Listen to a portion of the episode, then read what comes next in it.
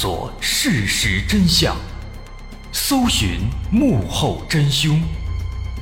欢迎收听《绝密档案》。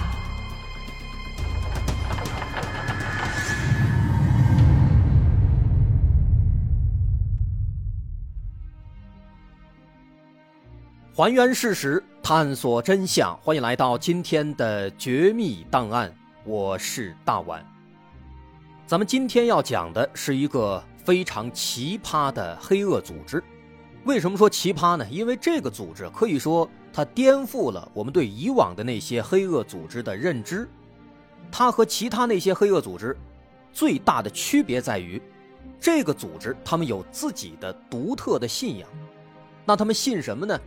他们信奥特曼，就是那个日本的特摄片里面的那个奥特曼，啊，什么泰罗呀、迪迦呀、艾斯啊。就是那些，他们不光信奥特曼，自己也自称奥特曼。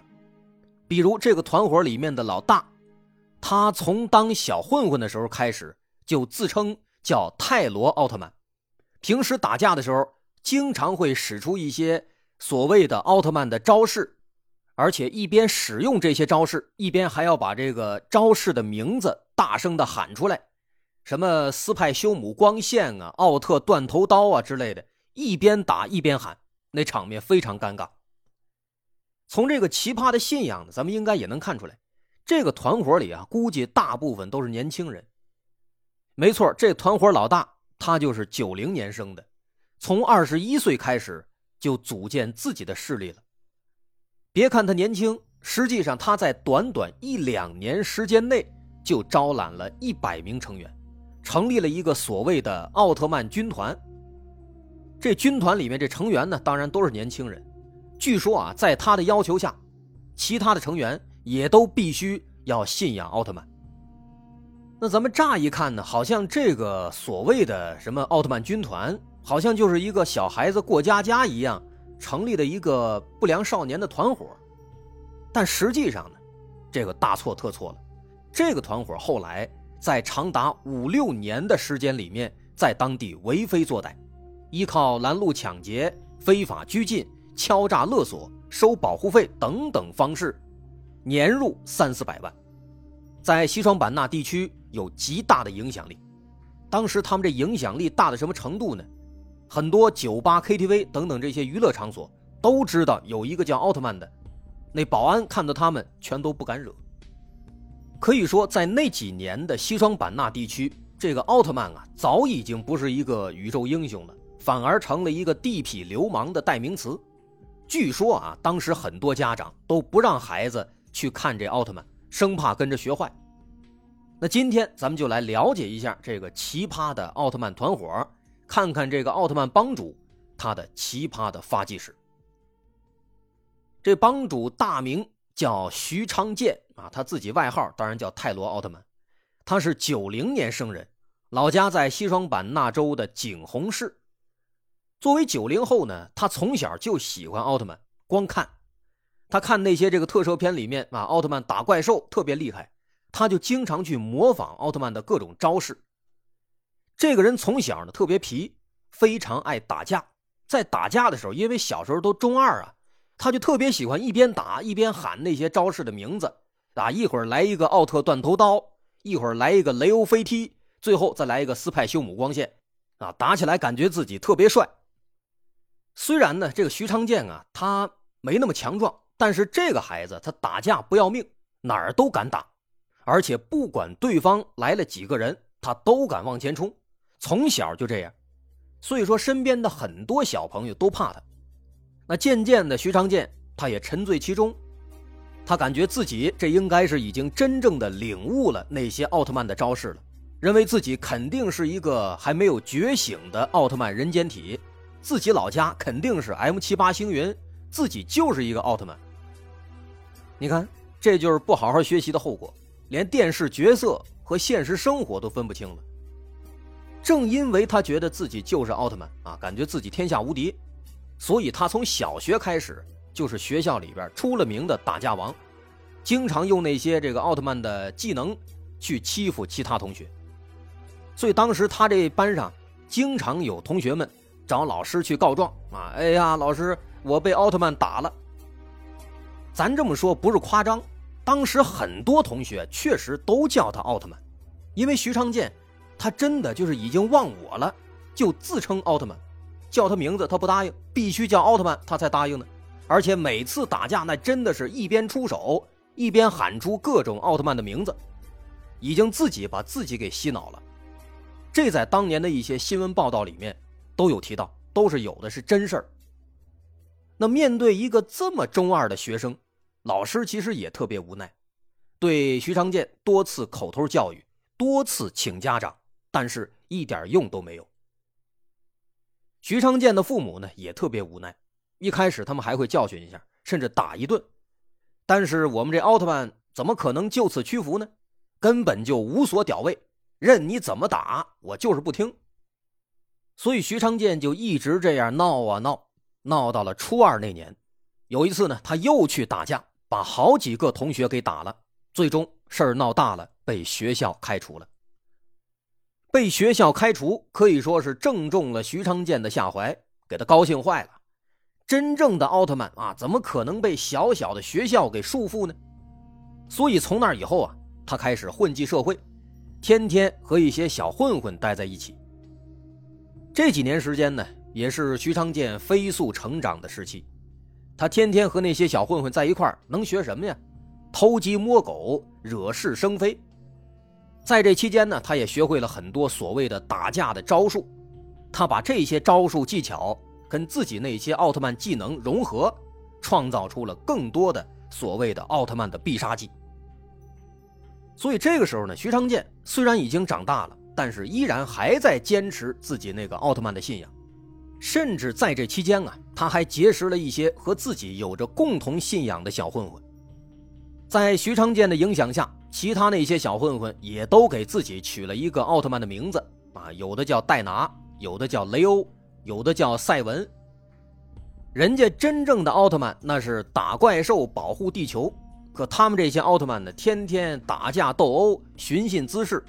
可以说是当地派出所的常客，但因为这个时期徐长健还没成年，犯的也都是一些小事所以警察也拿他没办法，只能是批评教育，最多也就是拘留或者罚款。不过没关系，这好戏还在后面呢。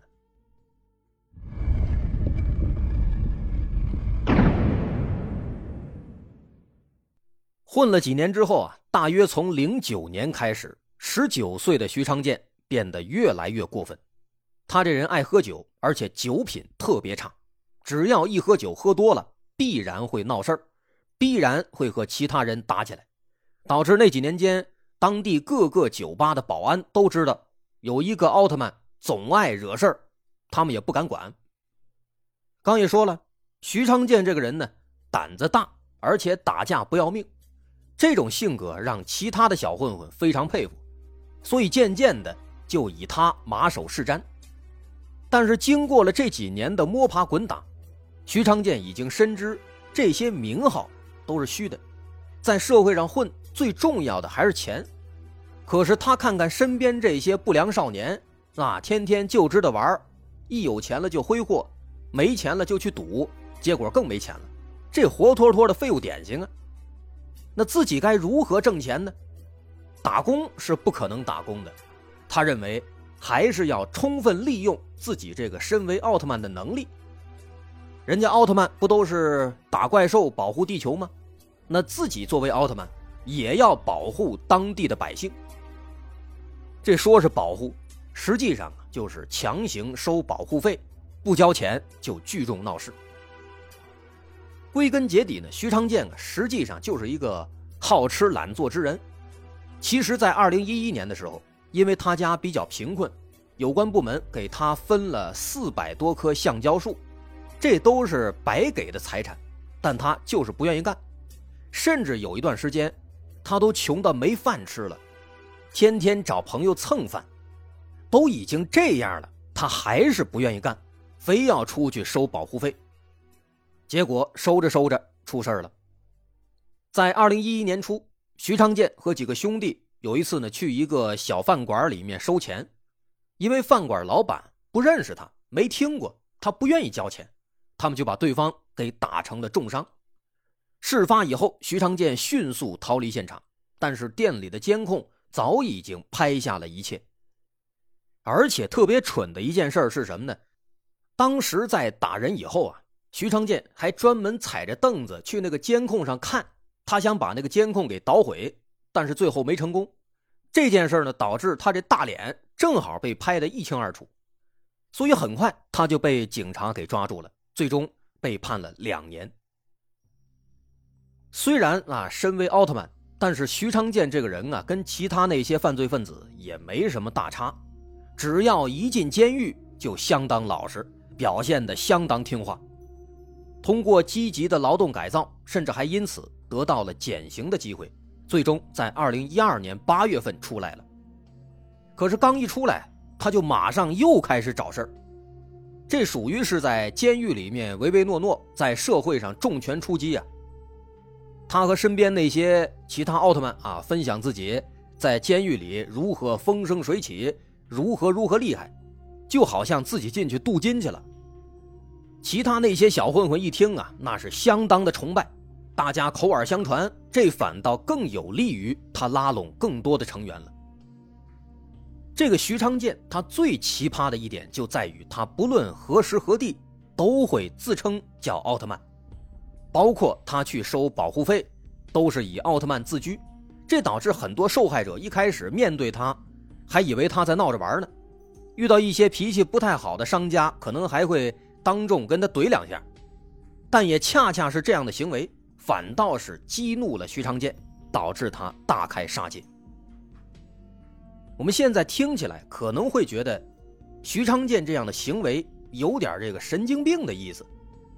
但是在十几岁的青少年眼中，可能这样的事儿啊，确实有一种吸引力，咱们是不太理解。到了二零一三年，徐长建的手下已经聚集起了将近一百个小迷弟，这些人几乎都是崇拜奥特曼的中二少年。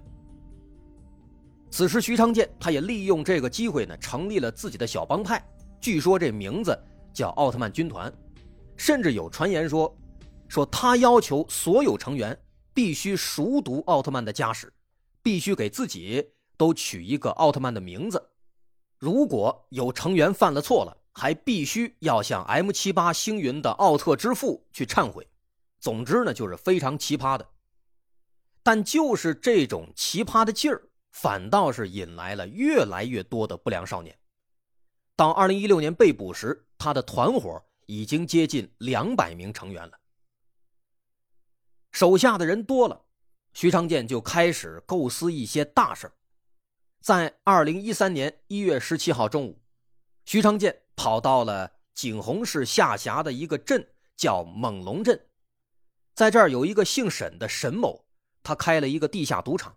徐长建来这儿打算收保护费，因为他知道这个开赌场是非法的，自己来这儿收保护费，那对方肯定不敢声张。这钱肯定比较好收。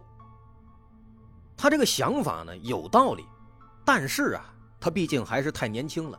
他不想想，敢开赌场的人，他自己肯定也有一定的势力啊。于是当天中午，徐长建带着几个小弟去赌场里面收保护费了，结果被当场拒绝，还被轰出来了。徐长建当场就急了啊，竟敢反抗奥特曼！于是立刻带着其他的几个小弟把沈某的赌场给砸了。可是万万没想到，他前脚刚砸完，沈某马上就带了一群人追了出来。几个奥特曼被沈某和小弟啊那是追着打呀。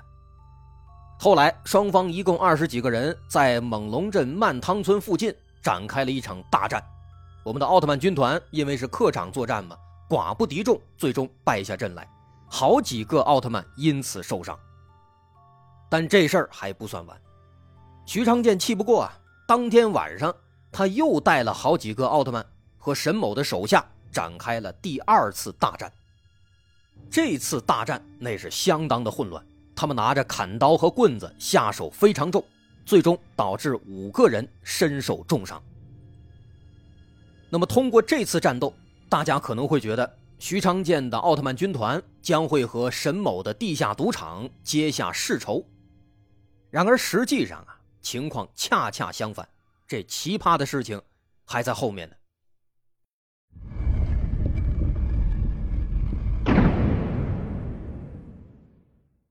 徐昌建的奥特曼军团和沈某的赌场大战是发生在二零一三年一月。谁能想到啊，在当年十二月，徐昌建又突然和沈某开始合作了，专门帮赌场去催收赌债。好家伙，这刚刚十一个月过去啊，主打一个扭头就忘，能屈能伸，这倒还挺有意思。但也正是因为帮赌场收赌债，这徐昌建又把自己给玩进去了。在二零一三年十二月十一号。徐昌建带着三个奥特曼冲进了一个姓严的男子家中，把他强行带走，锁进了一家宾馆里。这个姓严的男子，他在沈某的赌场里面欠了钱还不上，几个奥特曼对他展开了一系列的折磨，包括但不限于使用奥特断头刀、使用雷欧飞踢、使用修派四母光线等等。这一套组合拳下来啊！可怜的男子已经被奥特曼打得鼻青脸肿、手脚发麻，倒地不起。男子就这样在宾馆里面被囚禁、被折磨了一天，直到家属后来交了三万块的赎金，他才被放回去。但这件事上，这徐长建确实是不太精神。你不想想，接这样的活你最起码要做好身份保密啊。你给自己头上套个丝袜、套个裤衩什么的，你掩饰一下啊。他不，他非要光明正大的，而且还自报家门，跟对方说自己是奥特曼。你说这不是傻吗？那男子回家以后立刻报警，报警之后，警方一听哦是奥特曼干的，马上就找过来了。最终，徐长健被抓，被判了十一个月。虽然是又进去了。但是凭借这件事呢，奥特曼这名字在猛龙镇也彻底传开了，大家都听说了有一个不要命的奥特曼啊，绑架的时候自报家门，非常嚣张。另一边呢，二进宫的徐长健也已经相当的轻车熟路了，在里面积极改造，低声下气，很快在二零一五年二月四号出来了。这次出来之后呢，徐长健想明白了。他意识到帮赌场收债啊有点危险，他打算开发新的事业。什么事业呢？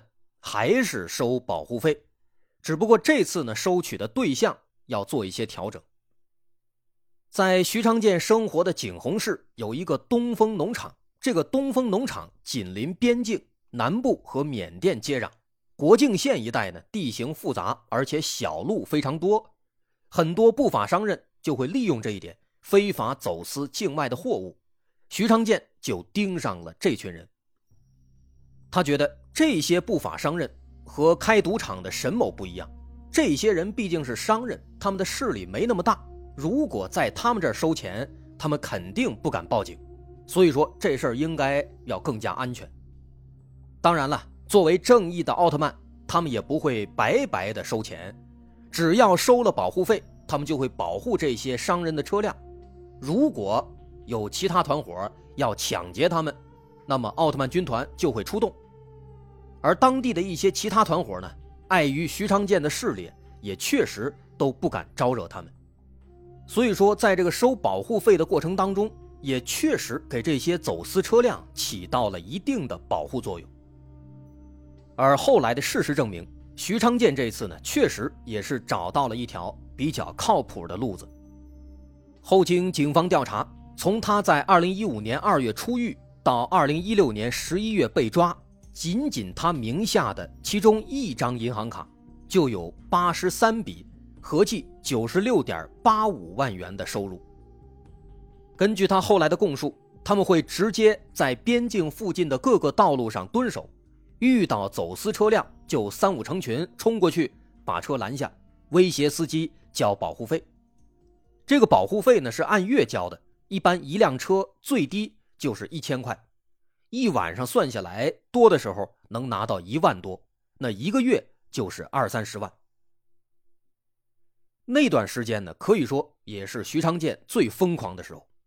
除了拦路抢劫，他还在2015年犯下了一起交通肇事逃逸案件，导致受害者因为得不到救助而死亡。在2015年3月，他在一家 KTV 里面和其他包厢的顾客发生冲突，指使手下把对方打成了轻伤。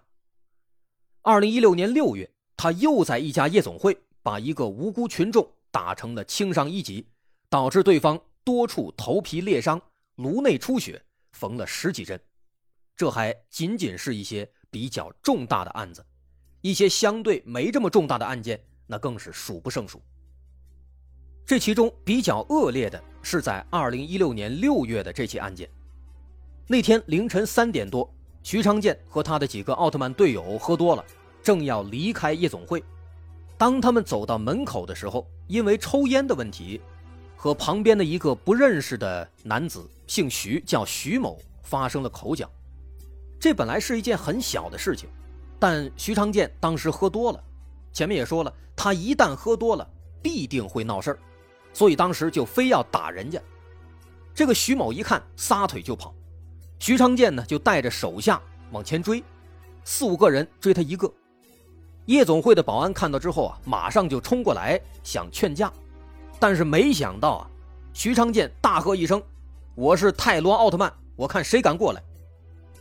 保安当时一听，马上就怂了，因为他早就听说了有一个叫奥特曼的，里面有一个叫泰罗奥特曼，是道上的大哥，不敢惹。其实当时包括徐长建手下的小弟，很多人都看出来了，这点小事不至于，所以当时也有好几个小弟上去拉他，他们来来回回拉了半天。终于把徐长建给拉回来了，同时赶紧给徐长建的家人打电话，让家人来把他带回去，免得出事儿。可是没想到啊，刚被拉回来，徐长建马上又冲过去了，一个雷欧飞踢，把徐某踹到地上，一顿拳打脚踢。此时，徐长建的家人也赶到了，再次把他拉回来。可是不出一分钟，他又再次冲了过去，拿了一块砖头。对着徐某往死里打呀！幸好大家及时冲过来，再次把他拉开。也正是因为这几下，徐某的头顶、后脑等等很多地方被打了好几道血口子，几乎已经毁容了。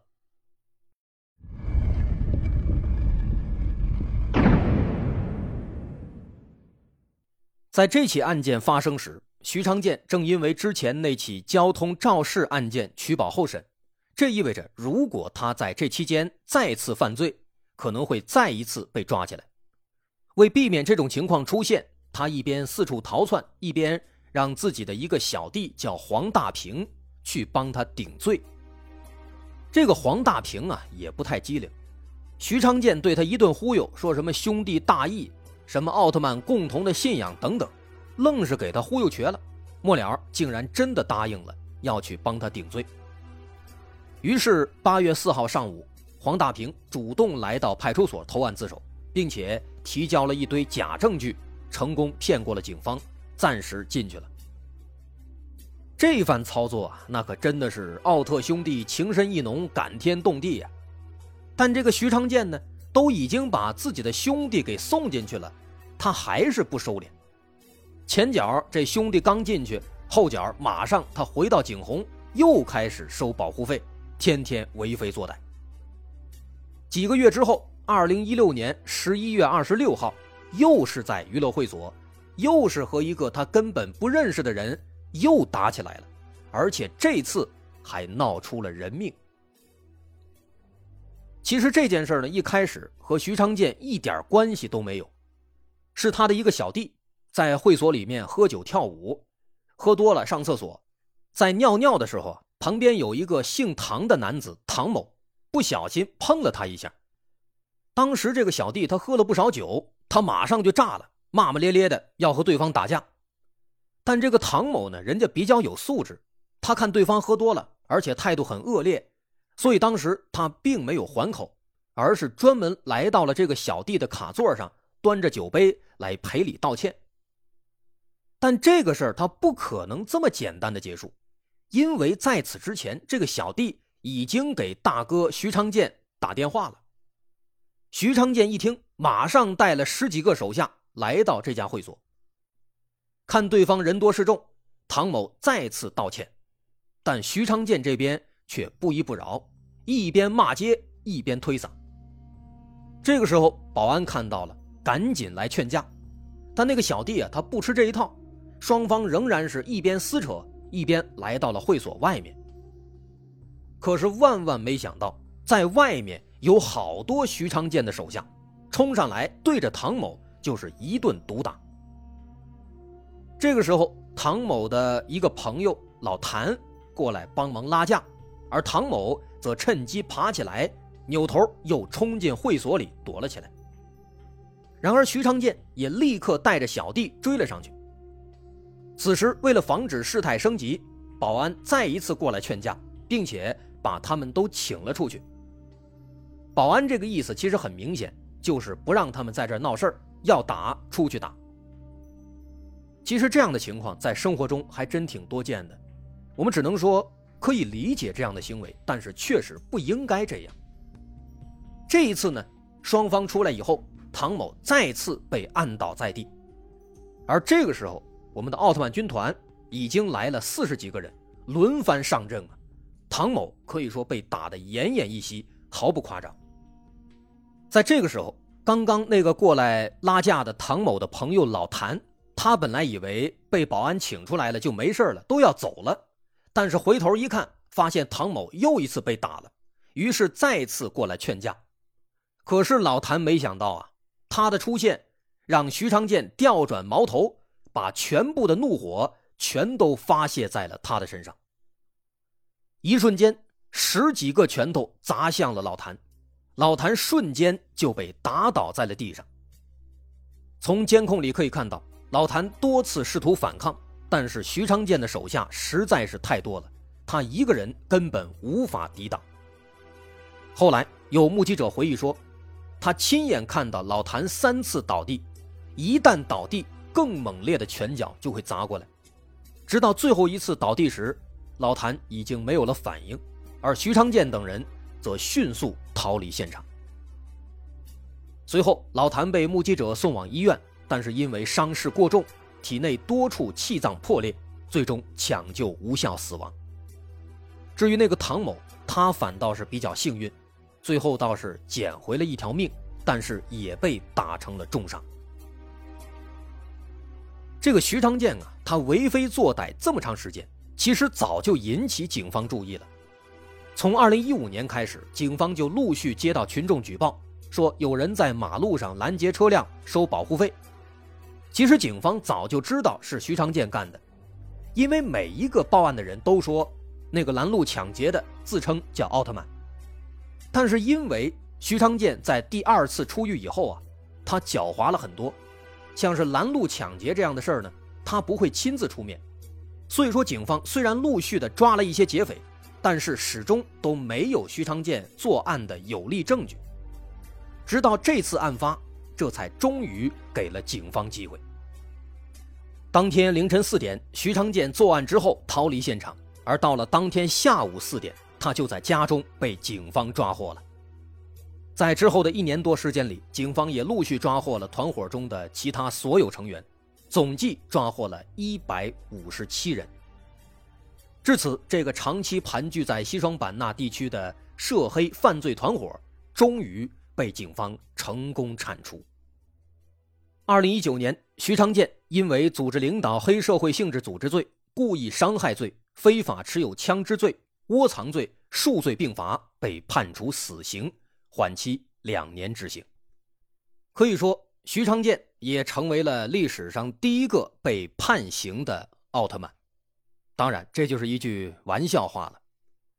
最后，咱们再多说一句，奥特曼并没有错。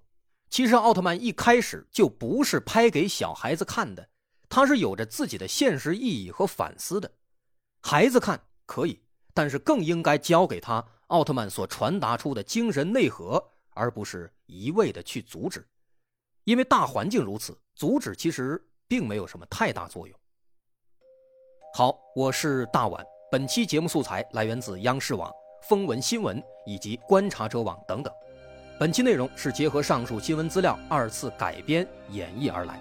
如果您喜欢欢迎关注我的微信公众号在微信搜索大碗说故事点击关注即可。